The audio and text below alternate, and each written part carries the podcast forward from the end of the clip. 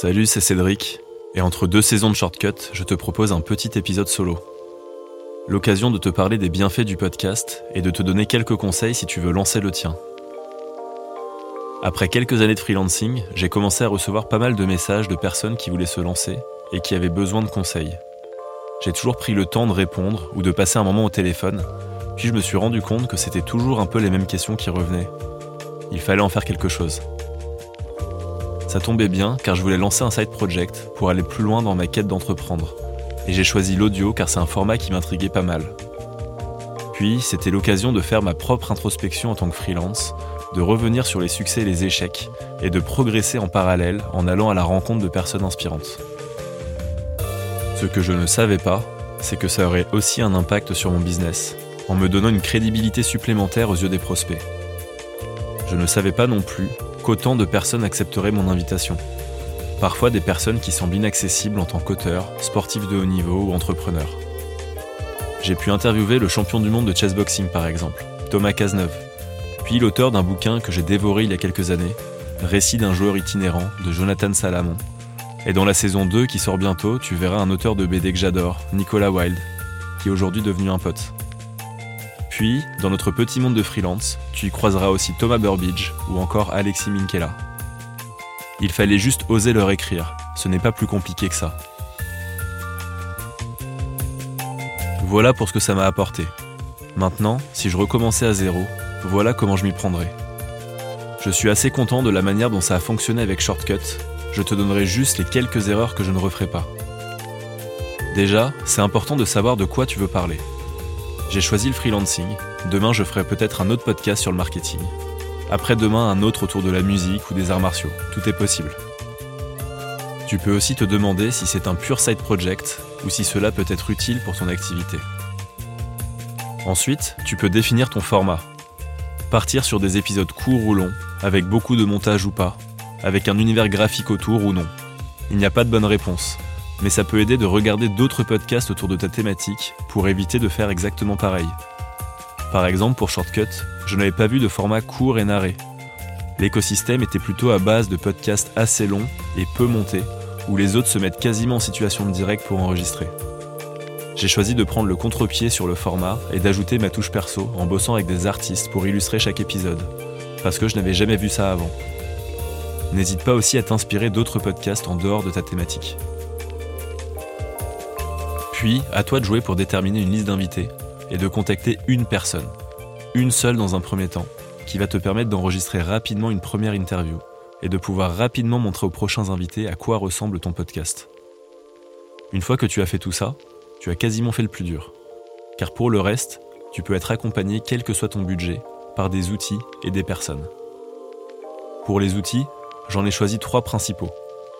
Ocha pour la diffusion, une valeur sûre qui permet de pousser les épisodes directement sur toutes les plateformes d'écoute et d'avoir une page web sympa.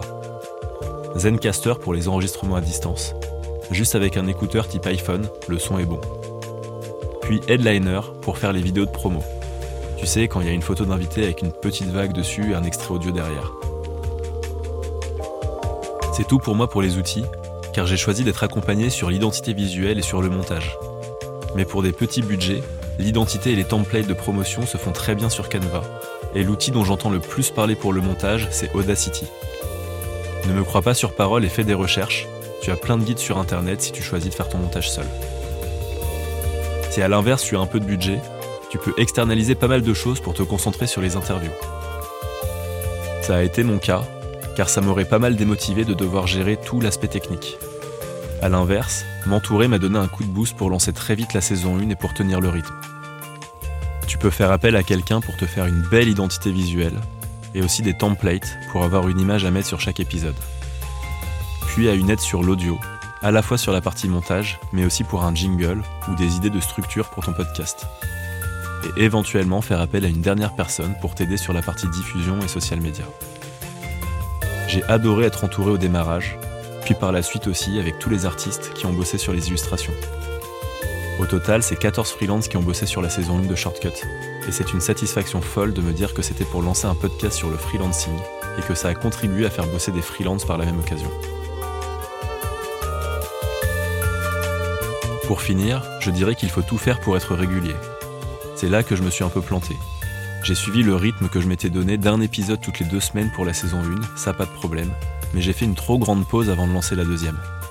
C'est le plus difficile, je pense, ce sujet de la régularité. Du coup, pour la saison 2, j'ai choisi de tout préparer en amont.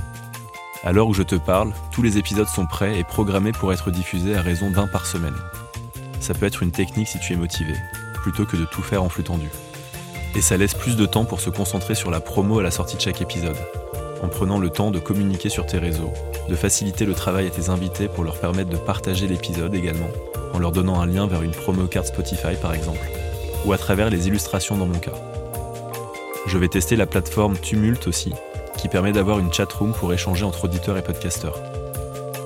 Au début, tu verras, c'est assez ingrat en termes de statistiques, mais ça serait une erreur de s'arrêter aux chiffres. Si tu lances ton podcast pour les bonnes raisons et que c'est un vrai projet qui te tient à cœur, tu y retrouveras quelles que soient les stats, à travers ton apprentissage et tes rencontres. On récapitule. Tu choisis ta thématique, tu choisis ton format, tu bookes un créneau avec la première personne que tu veux inviter dans le podcast, puis ensuite tu t'entoures des bons outils et des bonnes personnes en fonction de ton budget. Et enfin, tu es régulier dans les diffusions et tu ne négliges pas la promo de chaque épisode. Ça te donne des idées? Si cet épisode t'a plu, n'hésite pas à le partager autour de toi. Si tu découvres le podcast ou que ce n'est pas encore fait, tu peux t'abonner pour être notifié à la sortie des prochains épisodes. La semaine prochaine, c'est le démarrage de la saison 2 de Shortcut, avec un gros programme et des invités de folie. J'espère que ça te plaira, et je te dis à très bientôt.